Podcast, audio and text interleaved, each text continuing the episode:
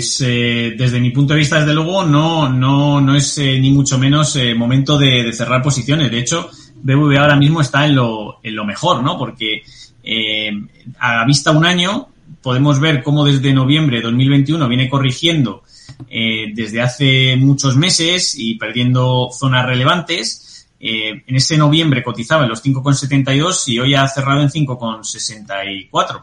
Por lo tanto, mm, está a punto de batir esos máximos, está con muchísima fuerza, está con muchísimo momentum y está haciendo lo mejor que, el SP. Ahora mismo los bancos, tanto BVA como, pues bueno, eh, CaixaBank, que está también eh, Bank Inter, están muy fuertes y, yo precisamente no sería una de las posiciones que, vendería. Es más, eh, es este tipo de títulos con momentum, con bastante fortaleza, donde creemos que en Planeta Bolsa están entrando manos fuertes las que nos eh, guardaríamos como posibles eh, acciones a, vigilar, ¿no?